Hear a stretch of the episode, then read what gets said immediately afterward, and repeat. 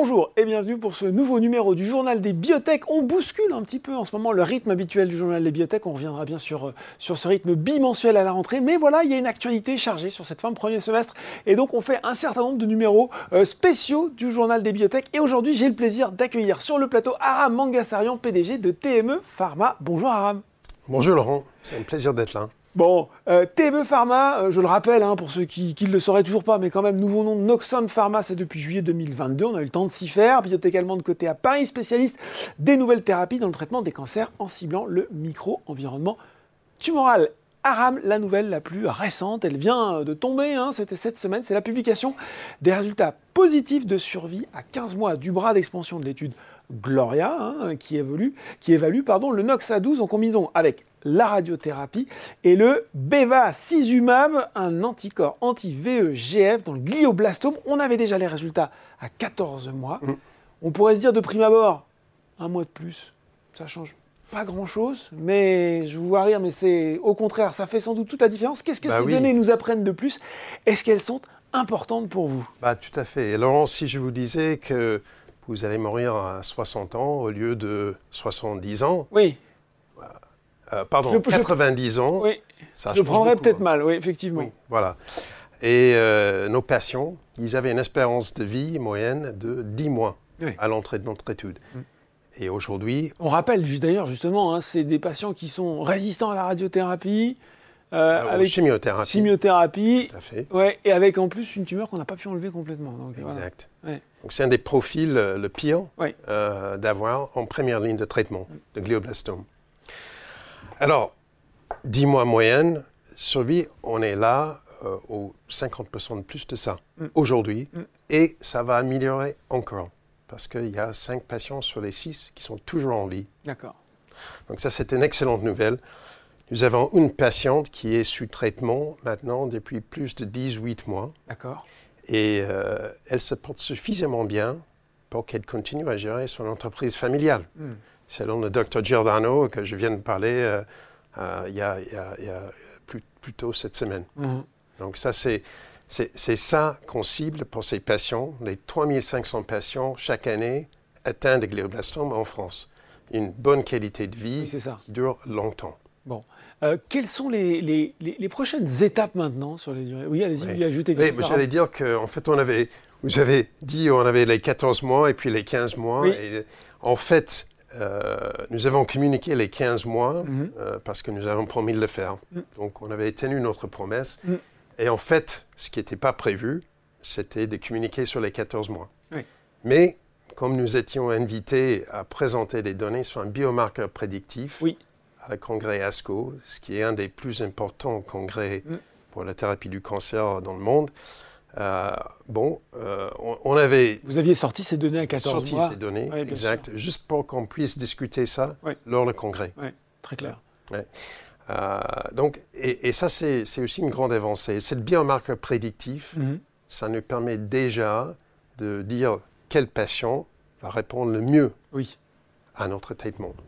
Et attention, je parle surtout des patients qui recevaient que la radiothérapie et le Noxa12. Mm. Je ne parle pas de, du bras d'extension qui Avec les combinaisons, d'accord. Avec le bevacizumab.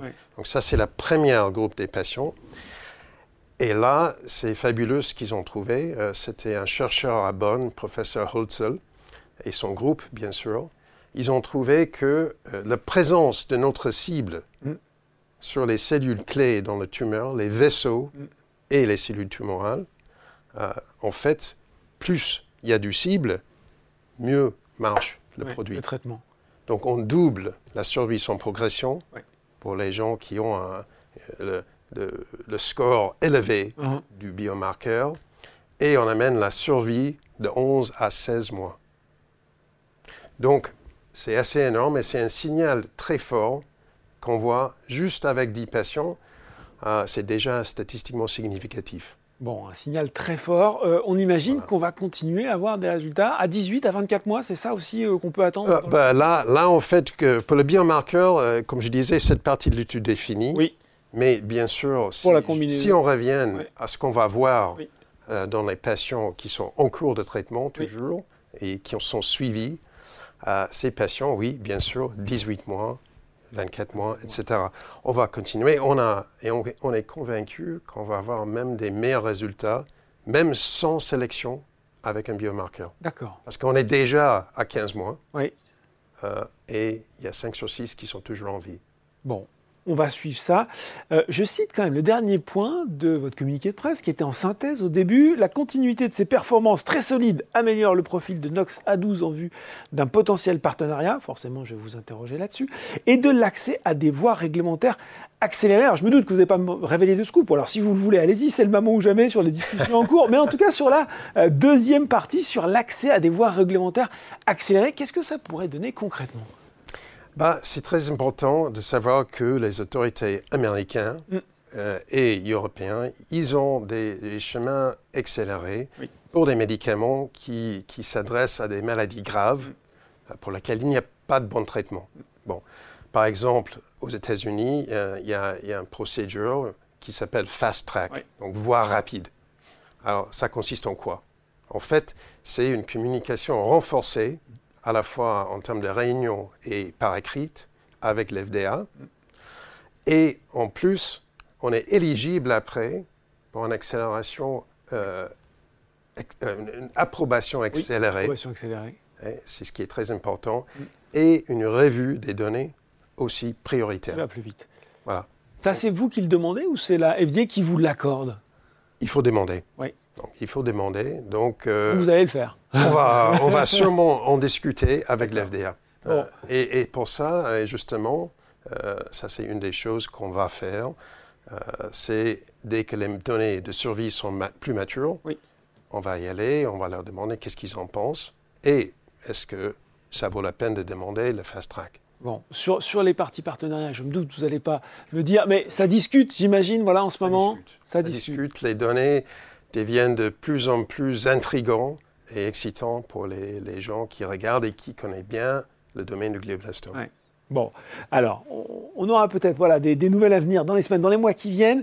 Euh, on sait aussi, sur les bras d'extension de Gloria, que Noxa12 est évalué avec un anti-PD1, ça c'est le Keytruda de Merck, euh, on sait. Est-ce que euh, sur ces combinaisons, il y en a qui vous semblent plus efficaces Est-ce que les deux sont intéressantes? Est-ce que ça vaut le coup de s'intéresser aux deux? Comment vous, vous envisagez un petit Je peu pense que ça vaut la peine de, de s'intéresser aux, deux- aux deux. Ouais. Nous n'avons pas suffisamment de recul aujourd'hui sur les combinaisons avec le Keytruda. Mhm. Hein, Les, les médecins, ils avaient préféré, le, de- en termes de recrutement, Ouais. euh, ils ont privilégié le, celui avec le anti-VEGF. Ouais. Donc, on a rapidement rempli ce bras. Keytruda, c'était plus lente et euh, on n'a pas assez de recul pour le moment. D'accord. Mais l'immunothérapie pour le cancer du cerveau, c'est la graille. Hein, et euh, on veut bien y aller parce qu'il y, y a une raison mécanistique de croire Mhm. que notre médicament va apporter quelque chose pour que le inhibiteur de PD1, Oui. l'immunothérapie, marche. C'est quoi? On voit déjà dans les patients qui étaient traités que avec le Noxa12 Mhm. après la radiothérapie Mhm. et que par la Noxa12, le cancer du pancréas, Mm. que les, les cellules du système immunitaire commencent à attaquer le tumeur. D'accord. On voit, au lieu d'avoir des cellules dispersées par-ci, par-là, on voit des grappes des cellules qui sont activées. Et ça, c'est très intéressant à voir et ça suggère que on est en train de déclencher une réponse Une réaction. immunitaire dans la tumeur où normalement ça se passe pas. Bon, et c'est pour ça que ça vaut le coup, quand je vous écoute, de tester les différentes combinaisons pour voir, in Absolument. au final, celle qui euh, peut fonctionner le mieux, ou d'ailleurs peut-être les deux fonctionnent. Euh, parmi les nouvelles récentes, on a aussi euh, l'approbation par l'autorité de santé américaine, je m'en la FDA, de la demande de lancement de l'essai clinique de phase 2. Cette fois-ci, c'est Noxa12 dans le cancer du pancréas aux États-Unis. Là, c'est Optimus, hein, après euh, Gloria, qui doit évaluer l'innocuité de Noxa12 en combinaison avec, là aussi, bah, pour le coup, c'est le Keytruda de Merck, et deux chimiothérapies différentes, je vais être précis, dans le traitement de deuxième intention du cancer du pancréas, autant dire les choses comme elles sont. Euh, comment va se dérouler cette étude Et là aussi, qu'est-ce que vous en espérez? Bon, il s'agit de notre promesse que je- nous avons Oui. faite à nos actionnaires de, de amener cette application d'essai clinique à l'approbation chez l'FDA. Donc, euh, et ça, c'est très important. Et, et- et le point crucial maintenant, c'est que l'FDA a regardé l'ensemble des données de Noxa 12 C'est la première fois qu'ils ont regardé, et c'est la première fois qu'ils ont regardé la molécule de classe de, de, chez Noxon, mm Spiegelmer. Et après toute cette évaluation, et ils nous ont demandé de faire des études en plus, oui. Euh, ce que nous avons fait, mhm. et ils ont donné leur accord de faire un essai clinique aux États-Unis. Donc ça, c'est très important parce que le FDA, c'est un des autorités réglementaires les plus importants dans le monde. Euh, et si eux, ils disent que ça peut aller, ça va nous épargner du temps plus tard mm. quand on arrive. C'est une belle crédit, ça donne une belle crédibilité, on peut dire. Et, et, ça va accélérer des choses quand on demande pour le glioblastome. Uh-huh. prochainement, j'espère, dans l'avenir. Bon, euh, sur le déroulement de cette étude, d'un point de vue plus pratique, qu'est-ce que ça nous donne? Bah, En fait, ce qu'on a, on a annoncé qu'on va focaliser tous nos efforts et nos finances sur le glioblastome pour le moment. Donc, on, on, amène, on a amené l'essai Optimus à la IND, mhm. à l'autorisation d'essais cliniques en Europe. Et là, il faut attendre qu'on sécurise le financement pour le glioblastome avant d'aller sur, sur cette indication-là. Alors justement, c'est bien parce que vous faites des transitions euh, euh, parfaites. Euh, en avril dernier, vous avez refinancé la société en lui donnant de la visibilité financière jusqu'à la fin de cette année. Est-ce que là, ça veut dire concrètement quelles sont les options qui sont sur la table? On a le partenariat, on a un autre financement à venir. Comment vous voyez les choses? Avec quoi il va falloir arriver dans la poche aussi pour aborder ce refinancement bah, de la meilleure des façons? D'abord, je dirais, c'est encore une promesse tenue à nos actionnaires d'arrêter les obligations convertibles. Et ça, euh, c'est terminé. Voilà, ok. ça, vous revenez pas là-dessus. Euh, l'accord est terminé, on ne peut plus tirer euh, des obligations convertibles. Alors, euh, le but là, c'est de trouver, les investisseurs mm. qui vont nous accompagner sur la base des données qui sont super excitantes et mm. encourageantes, mm. qui sortent du Gloria, avec les combinaisons de bevacizumab, qui va nous permettre d'avoir des données plus matures cette année. D'abord, pour parler avec les autorités réglementaires, définir le chemin vers l'approbation. Deuxièmement, parler avec les partenaires industriels pour trouver un partenaire de financer l'étude à venir. Bon, d'ici euh, d'ici là, il y a d'autres temps forts, d'autres points sur lesquels vous allez communiquer sur cette année 2023, second semestre éventuellement? Bah, Je pense que l'étude qui, euh, qui est en cours, qui est, en cours est le plus important, parce que c'est ça qui génère les données euh, et l'espoir pour traiter le glioblastome d'une manière exceptionnelle aujourd'hui pour ces patients qui ont une durée de vie moyenne de 10 mois. Mm. Euh, et là, on est à 15 mois et on améliore chaque mois. Voilà, et on espère que vous allez revenir effectivement sur le plateau avec euh, des bonnes nouvelles au cours de cette année 2023. Aram Mangassarian, PDG de TME Pharma. Merci beaucoup, Aram. Merci beaucoup, Laurent. C'est fini pour le journal des biotech, mais on se retrouve très vite pour un nouveau numéro.